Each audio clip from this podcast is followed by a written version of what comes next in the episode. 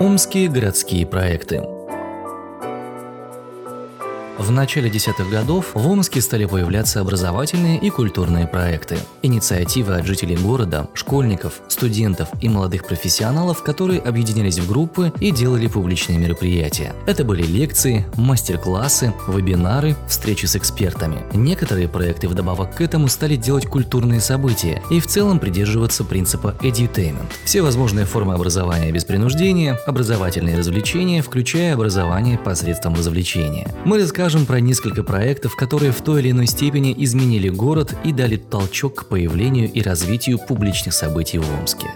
Проект Public Speech – Public Speech появился в 2013 году в формате городского лектория. У истоков проекта стояли Илья Севастьянов, Сергей Рыбин и Диана Слива. Молодые люди решили делать публичные лекции и приглашать простых горожан. Команда проекта одна из первых стала делать мероприятия подобного формата. Сначала это были лекции научной тематики, но после приобретения популярности ребята стали приглашать к себе людей из самых разных сфер – фотографы, художники, бизнесмены. За свою историю Public Speech поменял несколько форматов. Проект стартовал как городской лекторий, события которого происходили на разных площадках, начиная от библиотек и университетов, заканчивая барами и уличными пикниками. После чего команда решила сделать умную афишу событий. Сайт, где можно было найти анонсы выставок, лекций, концертов и других мероприятий. Позже афиша стала первым городским медиа, которые делали амичи для амичей. ThePS.ru состоял из трех разделов – события, журнал, и видео. Последние несколько лет PS существует в формате проектной группы. Команда занимается организацией культурных проектов и организацией общественного участия в проектах развития городской среды. Например, в рамках проектной группы был разработан проект «Дизайн кода» – свода правил городского дизайна, соблюдая которые можно привести в порядок облик улиц, а также концепция благоустройства Ленинского проспекта и Омской крепости.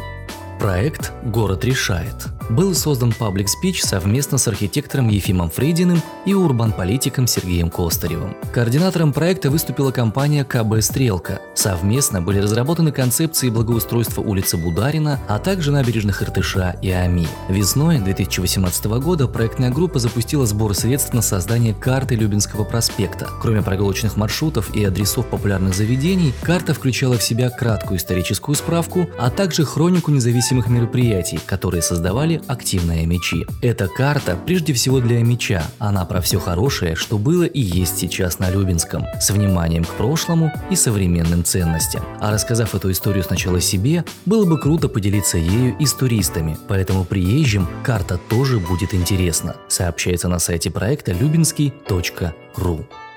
Школа вверх. Все в том же 2013 году появилась школа личностного роста «Вверх». Школа занимается психологией, развитием и профориентацией работает с подростками от 13 до 18 лет, их родителями, педагогами, психологами и целыми организациями. Также проводит корпоративное обучение. Семь лет назад Альфия Мячина стала проводить выездные школы, городские проекты, мастер-классы и открытые лекции. В своих проектах школа помогала старшеклассникам развивать важные навыки для жизни, такие как коммуникация, лидерство, эмоциональный интеллект, и создавать среду, в которой подростки чувствуют себя безопасно, могут открываться дальше, творить больше узнавать себя и мир вокруг. На протяжении всего существования были сделаны следующие проекты. Школа выходного дня «Вверх 365», городской лагерь «Вверх», пробные занятия для новичков и выездные школы. Несколько лет назад школа «Вверх» базировалась в библиотеке имени Пушкина в пространстве «Дача вверх».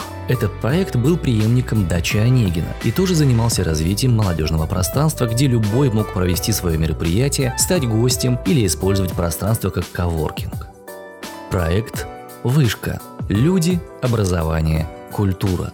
Такой слоган себе выбрала команда организаторов. Проект появился в 2014 году. Первым мероприятием стал лекторий «Стандартная форма», в основе которого лежал принцип edutainment. Это было одно из первых подобных мероприятий в городе. Летом этого же года во внутреннем дворике Омского ТЮЗа команда проекта провела летнюю школу с публичными лекциями от мечей и летний кинотеатр с показом тематических фильмов. В 2015 году была открыта временная площадка «Лаборатория вышки». Это было пространство, пространство, где проходили мастер-классы, лекции и кинопоказы. Также в пространстве были представлены омские хендмейд марки косметики и одежды, купив которые можно было поддержать пространство. Начиная с 2016 года проект «Вышка» занимался организацией концертов. В город впервые приехали такие группы, как Буерак, Убийцы, Sonic Death, Звезды, Go Go Milk – Марсу нужны любовники. Еще одним из популярных событий в городе были поэтические батлы от проекта «Вышка». По аналогии с рэп-батлами в схватке участвовали поэты. Выступления оценивали приглашенные жюри из разных сфер деятельности. Локацией для мероприятия всегда служил бар в центре города. За несколько лет проведения данного события его посетило более 600 человек.